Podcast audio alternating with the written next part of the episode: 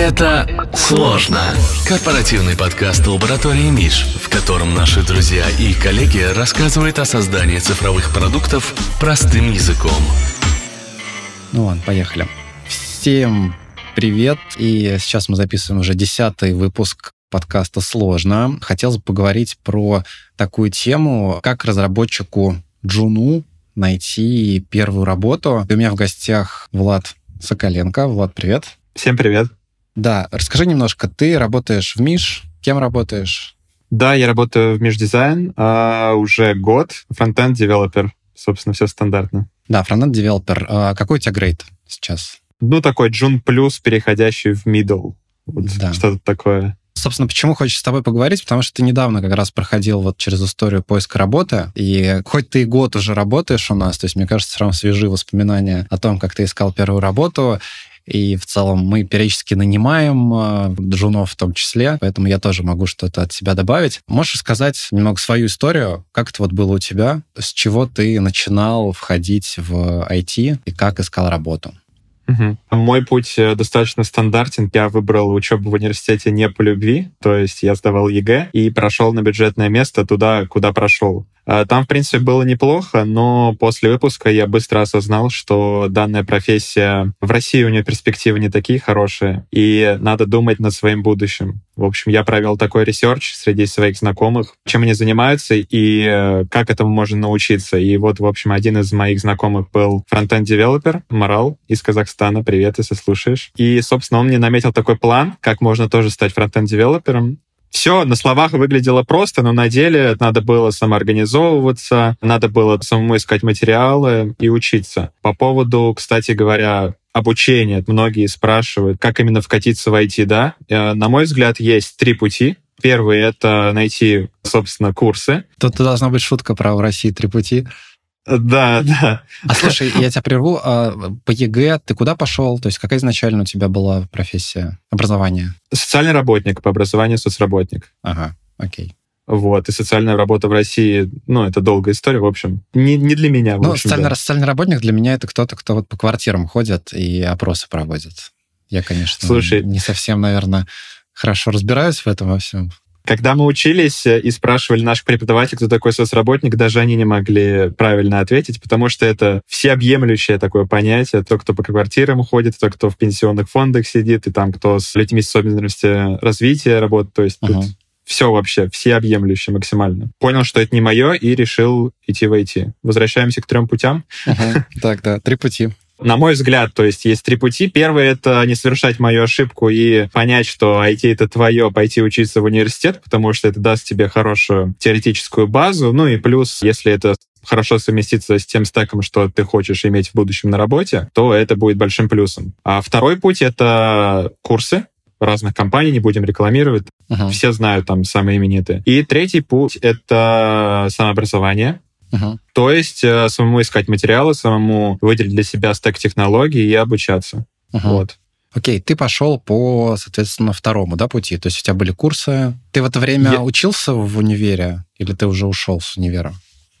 Нет, я уже окончил универ, и я выбрал третий путь, но такой, совмещенный со вторым, потому что я купил очень дешевый офлайн курс, то есть я сам смотрел видеоматериалы, по ним учился, писал проекты, то есть uh-huh. скорее это третий, потому что на курсах стандартных, о которых мы говорим, там все-таки есть какие-то такие а, занятия с ментором, сессии, в общем, выстроен процесс так, чтобы тебе было не надо думать, заморачиваться над uh-huh. самой системой. Ну, грубо говоря, тебя за ручку прямо ведут, и у тебя есть кому задавать вопросы, плюсы да. курсов. А в случае самообразования тебе надо самому искать какого-то ментора, наверное, потому что в одиночку, я думаю, что ну, легко закопаться и типа не выползти без чьей-то помощи.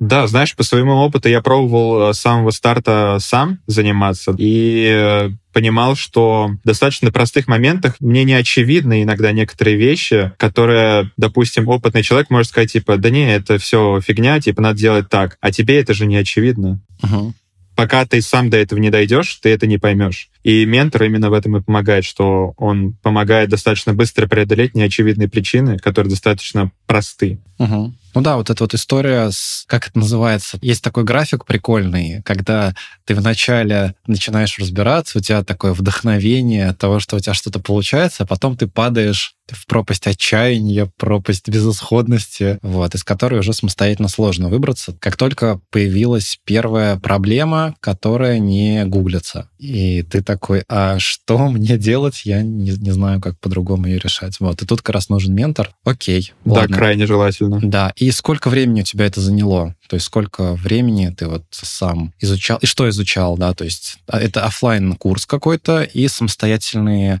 Э, задачи, что именно делал? Какие таски? У меня именно сам процесс обучения от, скажем так, первой мысли, что надо бы начать заниматься, от первого занятия до самого получения оффера заняло примерно год. Uh-huh. И во всех материалах, что я искал, тоже советовали закладывать примерно год. То есть, да, этот путь можно пройти если супер сильно постараться за три месяца, если очень сильно там за полгода, но все рекомендуют закладывать год, и у меня, в принципе, так и вышло. Я изначально выбрал фронтенд, а, так как решил, что мне будет проще вкатиться именно во фронтенд, ну и зачастую именно так и советуют. Uh-huh. Изначально я учил по курсам с YouTube HTML, CSS, делал небольшие проектики на верстку. Потом, собственно, офлайн курс тот, о котором я говорил, это JavaScript, React плюс TypeScript и Redux разработчик. То есть он такой был объемный, но вот, кстати, как ты говорил про процесс пропасть разочарования, у меня тоже это было волнообразно. То есть я прошел HTML, CSS, потом как-то а, зашел на JS, и я обучался один, мне было достаточно сложно. То есть я uh-huh. там подзабросил там на месяц-два, потом снова начал. Там тоже волнообразно это шло, пока я в один момент не понял, что типа все, надо uh-huh. заканчивать эту историю. И вот прям тотально сел и, собственно, обучался. Uh-huh. Прям непрерывно там после этой пропасти, если ты ее преодолеваешь, ты выходишь на платы какое-то такое, ну, типа, когда уже вроде более-менее понимаешь, как. И, типа, у тебя компетенции уже идут вверх более-менее линейно. То есть на этой пропасти, насколько я знаю, многие спотыкаются, да, и я думаю, что многие чувствовали такой момент, что как в меме «буду проституткой», уже невозможно с этим справляться. Окей, ладно. Почему выбрал фронтенд? Был совет чей-то пойти во фронт? Ну да, у меня просто был знакомый фронт. Он мне сказал, что есть в IT, ну, несколько путей, то есть типа тестирование, бэкэнд, фронтенд. Я прочитал про них отдельно. Насколько я тогда понял, бэкэнд — это что-то такое абстрактное, а фронтенд — это как бы как конструктор Лего. Знаешь, пишешь код и сразу же видишь перед собой результат. Uh-huh. Ну, я с детства любил Лего, и мне понравилась такая аналогия, подумал, блин, ну, должно быть прикольно. В принципе, я не ошибся, выбор сделал правильный, на мой взгляд.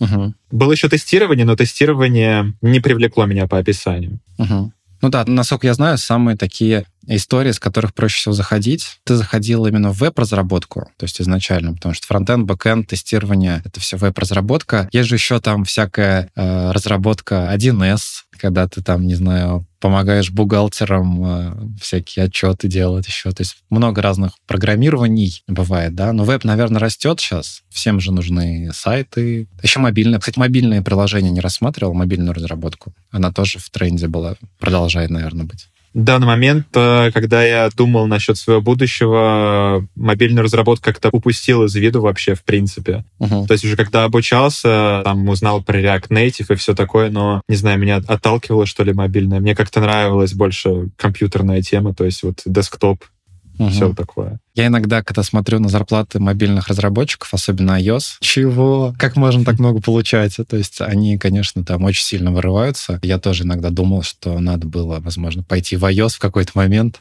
Хм. Окей, ладно. Ты смотри, у тебя этот путь занял год, спустя год ты как раз устроился к нам да? Да, да, так и вышло. А, расскажи, как у тебя был э, процесс поиска работы. То есть ты, значит, учился, проходил курсы, и в какой момент ты начал уже подаваться куда-то в компании, ходить по собеседованиям? Сколько у тебя было mm-hmm. собеседований? Ой, это достаточно долгий разговор полгода перед получением оффера прям усердно занимался. Тогда я учил усиленно React, TypeScript, Redux, писал проекты, делал упор именно на проекты. Многие начинающие, когда, собственно, поступают на курсы, они пишут мало кода, и в этом их ошибка. То есть э, многие думают, что достаточно просто смотреть видосиков, просто повторять там за ведущим, да, uh-huh. и все будет окей. Но на самом деле, чтобы научиться программировать, нужно, как бы это странно не звучало, нужно программировать, то есть самому что-то придумывать и писать. На тот момент спустя полгода я нашел ментора, Виталия, собственно, который тоже у нас uh-huh, работает. Uh-huh. И мы вместе с ним, собственно, писали вместе проектики. А, я, если что, у него мог спрашивать какие-то вопросы. Опять же, то, что было мне очевидно, для него могло быть уже очевидно. И это многократно ускоряло процесс. То есть я прям сразу заметил, что вот до этого, когда я самостоятельно обучался и с ментором, вот прям все намного быстрее пошло. И вот на этом этапе, на самом деле, когда вот у меня уже было сформировано портфолио, были несколько проектов, уже, наверное, надо было выходить на рынок и искать работу, потому что достаточно долгий процесс. Но я, скажем так, решил все вывести на чистоту, то есть а, запилить GitHub до того момента, когда там будет уже много проектов, мне будет самому нравиться, когда я буду чувствовать, скажем так, полную уверенность во всех знаниях, но это ошибка, потому что ты никогда не будешь уверен вот на, на все сто процентов. Uh-huh. А, на мой взгляд, нужно выходить на собеседование, когда у тебя есть база, а собеседование тебе помогут выявить то, что ты сам не знаешь. Uh-huh. Лично для себя вывел хороший GitHub, а, подкачал прям теоретическую базу по собеседованиям по стеку технологий до приличного уровня и пошел по собеседованиям. И здесь достаточно адовая история, потому что я решил пробовать сначала сам, то есть полностью сам. Я решил, тогда был кризис на рынке вакансий, я решил типа, да не, я попробую сам. Uh-huh. Мне хочется попробовать без чьей-либо помощи. А искал с помощью ХХ, то есть я сделал хорошее резюме. До этого я работал рекрутером, поэтому у меня был в этом некоторый опыт. Э, сформировал хорошее резюме, писал сопроводительные письма на каждую вакансию. По стеку мне, в принципе, подходил. И моя личная статистика за тот период, я месяц активно шерстил ХХ, откликался вообще на все вакансии, в которых был указан мой стек. То есть я видел там тим лида, сеньора, мне вообще все равно было, закидывал свое резюме с сопроводительным письмом. Uh-huh. Uh, у меня было 700 плюс откликов, из них них я получил э, где-то половину отказов. По остальным я получил... Отказы были прям сразу, да? Сразу прожали кнопочку отказ? Да, знаешь, бывало и так, бывало, что через полгода мне пришел отказ, но а. это такие странные истории. Типа такие люди, ой, у нас тут народ откликается на вакансию. Да. Давайте-ка мы э, закроем ее. Угу. Да, да, было очень смешно, когда я тут работал уже полгода, и мне пришел отказ. Я такой, а, ну ладно. Угу. И из остальных мне пришло порядка 11 тестовых, то есть на тот момент, и я думаю, сейчас также будет. В отборе джунов сейчас рынок перегрет, то есть очень много джуниоров. Когда ты открываешь вакансию джуна, то у тебя за день может свалиться там 200, там 400 откликов. И по понятным причинам рекрутеры компании не может их все обработать. И чтобы как-то отсеять это число, нужно давать тестовые. Также было у меня, то есть я uh-huh. получал всегда сходу тестовое задание, вот прям сразу же. То есть, смотри, за последний год ничего не изменилось, да, особо? То есть ты когда искал, был тоже рынок перегрет. То есть сейчас он также да. перегрет. Может, немножко чуть больше. Я просто помню, что лет так пять назад такого вообще не было. Найти даже джуна человек 10 откликался. Произошло, видимо, несколько лет назад как раз. Да, произошел такой бум IT. Все захотели, скажем так, что-то менять в своей жизни, а здесь как бы mm-hmm реклама курсов стала вирусной. Рекламировали, типа, пройди курс и сразу получи там 150 э, чистыми на руки зарплату. Всех это привлекало. Uh-huh что это особенно легко, поэтому люди решили. Ну да. И они попали вот в эту в ловушку. Правда, вот я знаю, что есть некоторые курсы, они тут с гарантией трудоустройства. Это вот новая какая-то такая история. Я не знаю, как они это делают, но мне кажется, там какое-то странное трудоустройство, либо полуфиктивное, либо на короткий срок. То есть либо там какие-то прям серьезные подвязы идут, что прям точно трудоустраивает.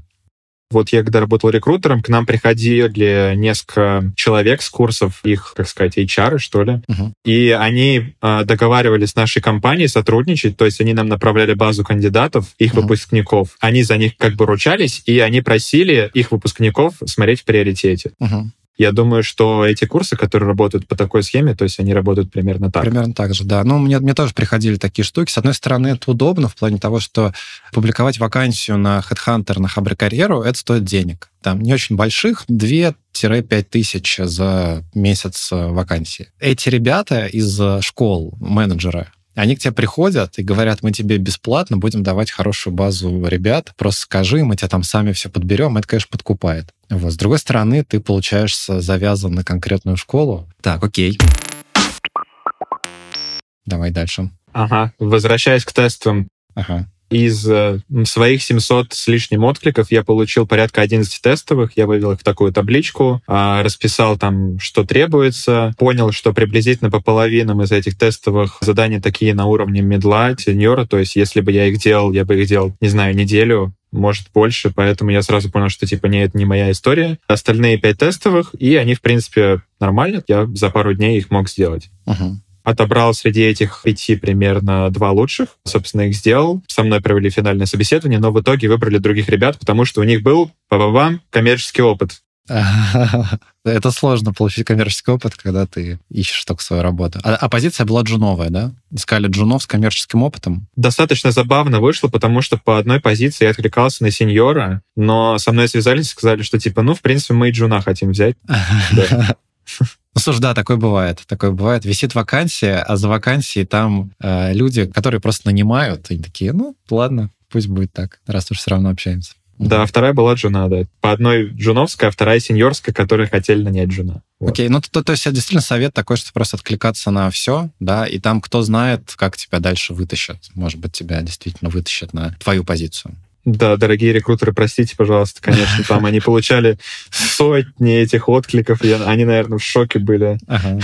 Окей. А расскажи про теоретическую и практическую подготовку к собеседованиям. Да, ты говорил, что ты готовился к собеседованиям. Как это выглядело? Вопросы типовые, да? Э, да, во-первых, я подкачал всю базу, которая у меня была в э, стеке в моем, то есть React, TypeScript. Ну, я вел конспекты по своему курсу, я их перечитывал. Потом я, собственно, зашел на YouTube и прям так вел как бы подготовка к собеседованиям э, React, там, фронтенд. Нашел канал с плейлистом по собеседованиям, не знаю, но очень много видосов. Вот я их всех просматривал, конспектировал, учил, mm-hmm. пока не смог ответить там на большинство из них. То есть я учился так. А ты помнишь какие-нибудь вопросы, которые там были вот, из таких самых популярных? Там по объектам, например, в JS, по методам строки, ну что-то такое простое. Mm-hmm. То есть чисто база. Ладно, окей. И, соответственно, ты начал ходить по собесам. Сколько собесов у тебя было в итоге? Да, повторюсь, два финальных собеса было, и один в компанию там просто меня посоветовали, но тоже не прошел. Угу. Так, ладно. И расскажи, как ты в итоге к нам попал? А вот это тоже, кстати говоря, интересная история. То есть какой есть обходной путь через этот ХХ. Он даже, наверное, будет лучше работать. Это нетворкинг. Мне нравилось ходить на конференции, мне нравилось общаться с людьми, и это очень сильно подстегивает тебя, когда ты пытаешься вкатиться в новую сферу, потому что твое окружение все равно определяет тебя, а ты также можешь определить свое окружение тем, что будешь его выбирать. Вот я также ходил на эти конференции, и одна из них была GP Days, э, которую я посетил, и там я познакомился с Глебом Михеевым. Он там выступал и сказал, после выступления подходить задавать вопрос. Вот мы с ним разговаривали, там э, задал вопросы, рассказал свою историю, он сказал, о, круто, типа, когда будешь готов, uh-huh. напиши мне, посмотрим, что можно сделать. После того, как я прошел этот ад Headhunter, я понял, что, типа, надо использовать вообще все. Написал Глебу, и, в общем, он сказал, типа, о, в Миш как раз нужен Джун, uh-huh. давай я тебя порекомендую. Его, собственно, как ты помнишь, мы с тобой собеседовались. Ну да, да. Я с своей стороны скажу тоже. Действительно, Headhunter и Хабр Карьера — это крутые ресурсы, но они их как бы додосят сейчас на позиции начальные, поэтому работать с ними невозможно. То есть представьте, что вы открываете сайт, а у вас там миллиард уведомлений, вы не сможете в них ничего разобрать, поэтому те, кто нанимают, они тоже стараются избегать всех этих историй, и э, мне очень нравится работать по рекомендациям. То есть тут э, ты как бы убиваешь двух зайцев. Во-первых, тебе дает небольшое количество кандидатов, то есть, может быть, одного какого-то хорошего. Во-вторых, там уже его кто-то немножко проверил. Э, есть человек, который с ним пообщался, он твой знакомый, он получается, что как бы за него немножко ручается, что ли. Такая рекомендация такая. У нас даже вот внутри компании есть реферальная система, что если по рекомендации мы кого-то нанимаем, то человек, который порекомендовал, он получает там, сейчас, по-моему, 20% от э, оклада, и там спустя год еще. И в итоге тебя не перегружает, ты получаешь сразу такого более-менее проверенного кандидата, и все, что остается, это, ну, пообщаться, проверить, подходит ли он тебе, может быть, сразу дать какие-то задачи, взять на испытательный. Вот. Мне очень нравится сразу брать на испытательный. И тестовые задания — это такая штука, которая очень сложно коррелирует с реальностью. Ну, такая вот история, да. Я думаю, на этом можно заканчивать. Что ты еще хочешь добавить? А, давай закончим, знаешь как? Какие-нибудь советы тем, кто вот сейчас входит. В принципе, ты уже угу. сказал, что подавайтесь везде. Да, что еще можно посоветовать?